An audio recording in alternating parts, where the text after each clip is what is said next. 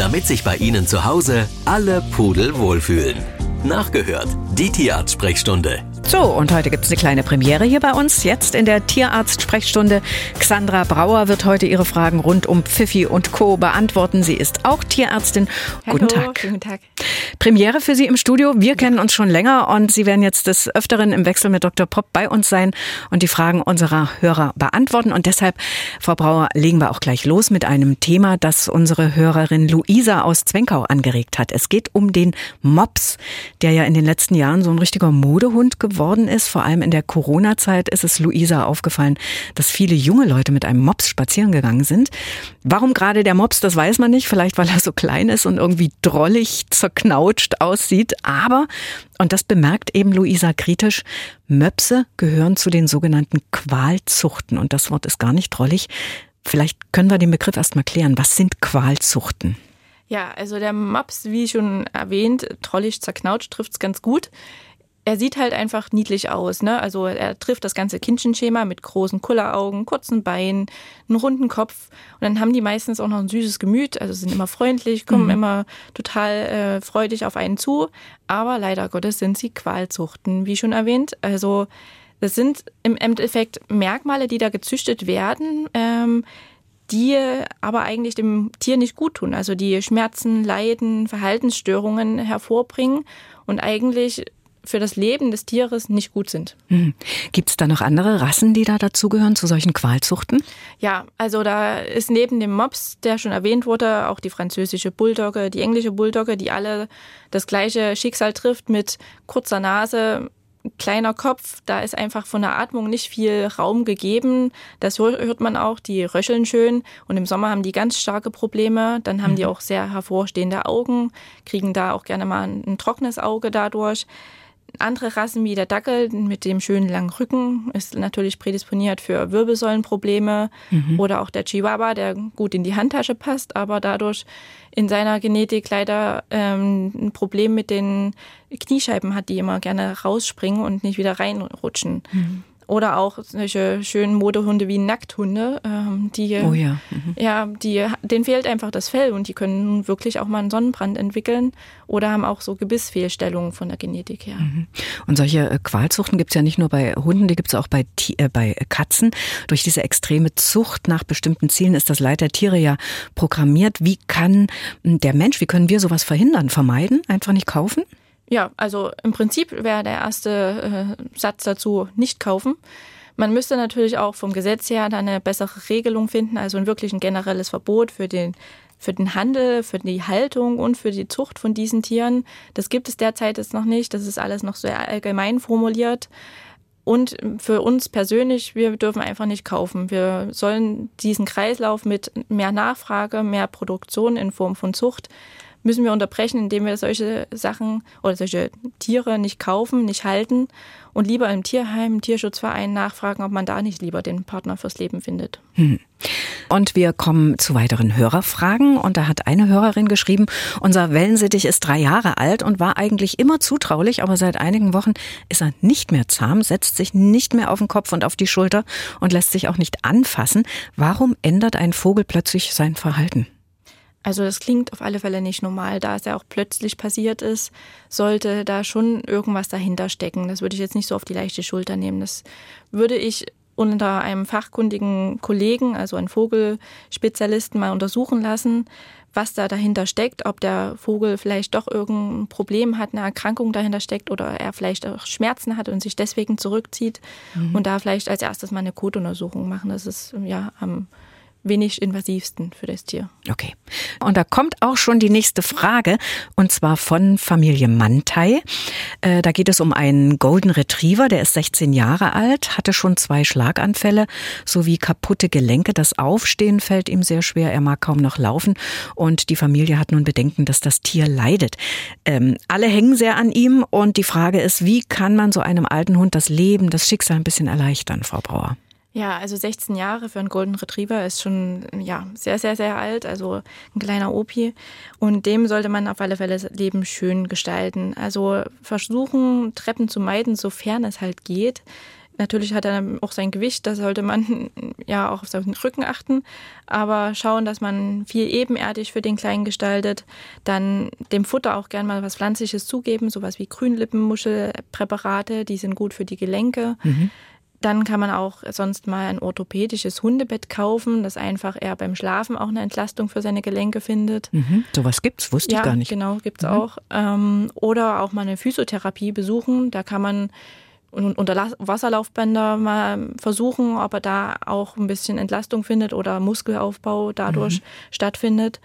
Und in ganz schlimmen Phasen sonst auch gerne mal ein Schmerzmittel einsetzt. Natürlich in Absprache mit dem Tierarzt, aber dass er da einfach keine Schmerzen erleiden muss. Ja. Hartmut Gerber aus Brand-Erbesdorf schreibt, mein Collie ist jetzt zwölf Jahre alt und eigentlich immer gut drauf. In der letzten Zeit zieht er sich aber oft zurück, liegt viel und hat irgendwie trübe Augen. Die Frage ist, muss ich mir Sorgen machen? Was raten Sie mir? Kann er Schmerzen haben? Also der Rat wäre auf alle Fälle ganz klar ein Tierarztbesuch um einfach für zwölf Jahre alten Collie einen Alterscheckup zu machen, damit man sich einfach keine Sorgen machen muss. Also Blutuntersuchung, Urinuntersuchung, gegebenenfalls ein Röntgen, Ultraschall mal machen lassen und die trüben Augen natürlich mit abklären lassen. Und die Schmerzen, ja, ob das Schmerzen sind, das ist immer schwierig beim Tier zu sehen. Es zeigt sich ein Schmerz äh, beim Hund gerne durch Verhaltensänderungen, also dass er mal hechelt, zittert, unruhig ist oder auch mal die Ruhe sucht, wie ja. in dem Fall er sich weniger bewegt oder auch mal weniger frisst. Also ist wirklich breit gefächert. Und die trüben Augen, Frau Brauer, wofür könnte das ein Anzeichen sein? Ja, das ist für das Alter her könnte das schon mal der graue Star sein, der dahinter steckt. Also so eine Linsentrübung, die mhm. bei den älteren Herrschaften schon mal vorkommt aber es kann auch eine Folge von einer Erkrankung sein, zum Beispiel Diabetes oder das Auge hat ein Problem, dass eine Entzündung dahinter steckt oder eine Verletzung sogar. Also da einen fachkundigen Augentierarzt draufschauen lassen, was die Trübung ist. Ja. Und wir haben noch die Frau Renner, die hat eine Mail geschrieben, unsere Nerven liegen blank, weil unser Hund partout nicht alleine bleiben will. Ich glaube, das, da hat sie nicht alleine das Problem. Er jault die ganze Zeit, wenn wir aus dem Haus sind. Das ist auch für die Nachbarn eine Zumutung. Was können wir tun? ja, um da den Haussegen wieder ein bisschen gerade zu rücken, würde ich mal einen Hundetrainer versuchen zu kontaktieren, dass er ein paar Tipps und Tricks gibt, was man da machen kann. Und dann heißt es wirklich üben, üben, üben mit dem Hund, mhm. dass er alleine bleibt. Und ähm, mal versuchen, es gibt solche Hundekameras, die man installieren kann. Da kann man, wenn man wirklich nicht vor Ort ist, per Handy und Lautsprecher dem Hund Anweisungen geben, wenn er dann doch mal anschlägt, dass er das zu unterlassen hat. Mhm. Leider steht ja in der Mail nicht, wie alt der Hund ist, aber kann es sein, dass ein Hund auch mit zunehmendem Alter sein Verhalten ändert? Ja, na klar, das ja. kann auch sein. Also äh, es gibt die sogenannte Altersdemenz, die, oder, ja, die beim Menschen bekannt ist, gibt es auch beim Hund. Das zeigt sich vor allen Dingen mal durch Lautäußerungen, Unsauberkeit, dass er auch mal orientierungslos ist oder einfach in der Ecke steht mhm. oder auch mal ins Leere starrt. Also da gibt es schon einige Sachen, die dann mal auffällig sind. Mhm. Das nächste Thema sind Milben. Milben beim Haustier. Dazu kommt eine Frage von Gernot Stricker aus Lommatsch. Er hat gelesen, Milben könnten also schwere sogenannte Sekundärinfektionen auslösen, wenn sie nicht behandelt werden. Seine Frage dazu, woher kommen die Milben? Können alle Haustiere befallen werden? Und was sind Sekundärinfektionen? Fangen wir mal mit den Sekundärinfektionen Infektionen an? Genau, also Sekundärinfektionen sind Infektionen, die ausgelöst werden durch einmal die Milbe, die da das Gewebe manipuliert und schädigt. Und auf dieses geschädigte Gewebe setzt sich ein anderer Erreger, keine Milbe, sondern wenn es ja, dort feucht und warm ist, sind es meistens die Bakterien, die noch dazukommen und mitspielen. Und die verschlimmern alles nochmal mhm. zusätzlich. Also eigentlich diese Milbeninfektion ist an sich nicht so schlimm, aber dann kommt was anderes dazu und wird alles noch schlimmer. Mhm. Woher kommen die Milben eigentlich?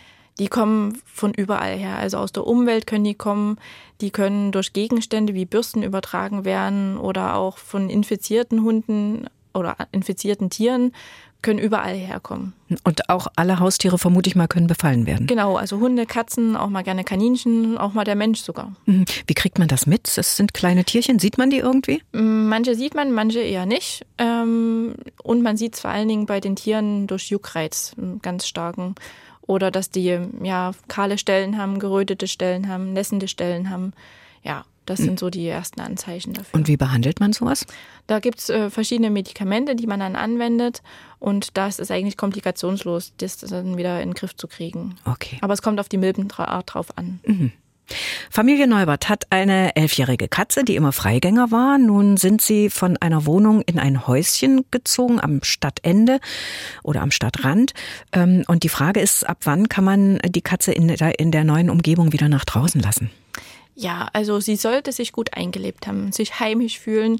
Nun kann man die Katze leider nicht fragen, wann sie sich heimisch fühlt, aber ich würde generell sagen, mindestens vier Wochen, eher so drei Monate wäre mein Zeitfenster. Und am Anfang natürlich am ehesten mit so einem Geschirr das probieren. Und das gerne auch in dieser Quarantänezeit für die Katze mal zu Hause probieren, das anzulegen, damit es dann nicht in einer Katastrophe endet. Mhm. Und dann die ersten Ausgänge dann mit Geschirr in Begleitung und ähm, dann, wenn es Zeit ist, dann auch mal ohne. Und dann gerne auch immer im Hellen oder wenn, wenn die Fütterung noch nicht vollzogen ist, damit sie einfach wieder nach Hause kommt. Also Hunger treibt sie dann nach Hause. Mhm. Und was wichtig ist, ich weiß nicht, ob es schon stattgefunden hat, bei der elf Jahre alten Katze, sie mikrochippen zu lassen. Das heißt, wenn sie verloren geht, doch nicht nach Hause findet, ins neue Zuhause, dass man sie dann schneller wiederfinden könnte. Mhm. Das ist auch noch ein guter Tipp, ja. ja. Katrin Bosecker aus Freiberg schreibt, wir haben zwei Hunde, einen Collie und einen Mischlingshund, drei und fünf Jahre alt. Wie sinnvoll ist es Ihrer Meinung nach, das Trockenfutter durch die Fütterungsform Barfen zu ersetzen? Vielleicht ganz kurz noch mal ein Satz zum Barfen, wer das nicht weiß, was das ist. Das ist äh, die Rohfleischfütterung. Rohfleischfütterung, genau. genau. Also Trockenfutter ist an sich per se ein gutes, vollwertiges Futter. Da gibt es jetzt nichts, was ich dagegen als negativen Appell richten würde, dass es nicht gefüttert werden darf. Es ist, gibt gute Futtermittelfirmen. Man sollte natürlich nicht vom Discounter das billigste nehmen, sondern da wirklich auch eine gute Futtermittelfirma auswählen. Beim Barfen muss man wirklich dahinter stehen und das auch nicht so auf die leichte Schulter nehmen. Da sollte für jeden Hund eine Rationsberechnung dahinter stecken. Und das auch vom Ernährungsberater, also Tierernährungsberater sollte man dann aufsuchen. Das ist nicht so leicht, also es muss jeder für sich selber entscheiden. Mhm, alles klar. Die Sachsenradio Tierarztsprechstunde am Mittwoch heute mit der Tierärztin Sandra Brauer. Und da schreibt Kerstin Bennecker aus Freital, mein Berner Sennenhund ist acht Jahre alt. Es mussten ihm Ende letzten Jahres mehrere Warzen entfernt werden. Jetzt sind die verstärkt an anderen Körperstellen aufgetreten. Soll man die auch wegoperieren lassen? Ja, also äh, muss man entscheiden, wenn das Warzen sind, die jetzt nicht stören. Also der Hund knappert sie nicht auf, liegt sie nicht auf, sie sind einfach nur ein Schönheitsmakel, dann muss man sie jetzt nicht wegoperieren. Man muss aber schauen, ob es wirklich Warzen sind. Also wenn man ganz sicher sind, dass Warzen sind, dann lässt man sie. Mhm. Alternativ zum Wegoperieren gibt es auch so ein Vereisungspen, also so ein kleiner Stift, mit dem man dann solche kleinen Knubbel vereisen kann und die eine Entfernung ermöglicht ohne Operation und ohne Narkose. Ja. Gerade bei Älteren ist das eine gute Alternative. Mhm. Wenn man jetzt aber nicht sicher ist, ob diese neuen Knubbel Widerwarzen sind, dann lieber nochmal eine Punktion durchführen lassen und vom Pathologen das Zellbild bestätigen lassen, dass es wirklich Warzen sind. Mhm. Und wir gehen mal ans Telefon. Hallo, guten Tag. Ihre Frage bitte. Ja, schönen guten Tag. Und zwar, meine Katze ist nach 16 Jahren Freigängertum erblindet. Die hat ungefähr, sage ich mal, jetzt sechs Wochen nur oben geschlafen, geschlafen. Und jetzt äh, die, will die immer raus und dann weint die eben den ganzen Tag. Hm. Ich gehe mit der Gassi sozusagen. Ich lasse die nicht alleine raus. Hm. Ob es da noch eine andere Möglichkeit gibt oder ob man da Zutrauen haben kann, dass sie das von alleine findet. Oh, mhm. Hm. was sagen Sie? Also eigentlich machen sie alles richtig. Sie gehen mit der Katze am Geschirr raus, ermöglichen ihr trotzdem noch ihres hohen Alters ein schönes Leben, obwohl, weil sie es ja auch so kennt, immer rauszugehen. Ich würde sie nicht ohne Geschirr rauslaufen lassen, weil einfach viele Gefahren draußen für eine blinde Katze sind, auch wenn sie ihre Umgebung wie aus der Westentasche kennt. Ähm, da gibt's Autos, andere Katzen, die doch mal einen Kampf anfangen. Also es ist zu gefährlich für eine Katze alleine, die blind ist. Mhm. Also Deswegen alles komplett richtig gemacht bisher. Gut.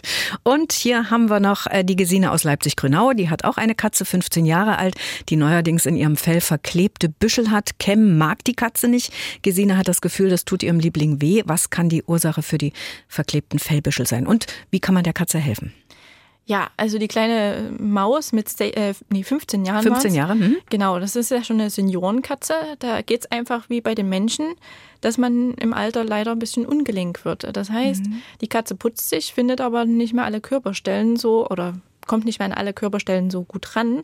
Und da kommt es dann zur Verfilzung. Gerade in den Rückenpartien ist das dann häufiger zu finden. Da kann man als Besitzer nur ein bisschen unterstützen, wie schon versucht wurde, das auszukämmen. Wenn das natürlich jetzt nicht so gewollt wird von der Katze oder ihr das nicht so gefällt, dann kann man nur versuchen, das auszurasieren oder ein bisschen auszuzupfen. Mhm. Oder auch mal die Schere anzulegen, aber da bitte vorsichtig nicht in die Haut schneiden. Das kann auch mal schnell passieren. Aber auch bei 15 Jahren immer dran denken, eine Erkrankung kann auch dahinter stecken. Deswegen ruhig mal die Katze per Blut untersuchen lassen. Eine Niereninsuffizienz oder Schilddrüsenüberfunktion kann auch mal ein verändertes Fell hervorrufen. Mhm. Und das war's auch schon wieder. Vielen Dank an die Tierärztin Xandra Brauer. Radio im Internet. Sie können aber auch das Original hören.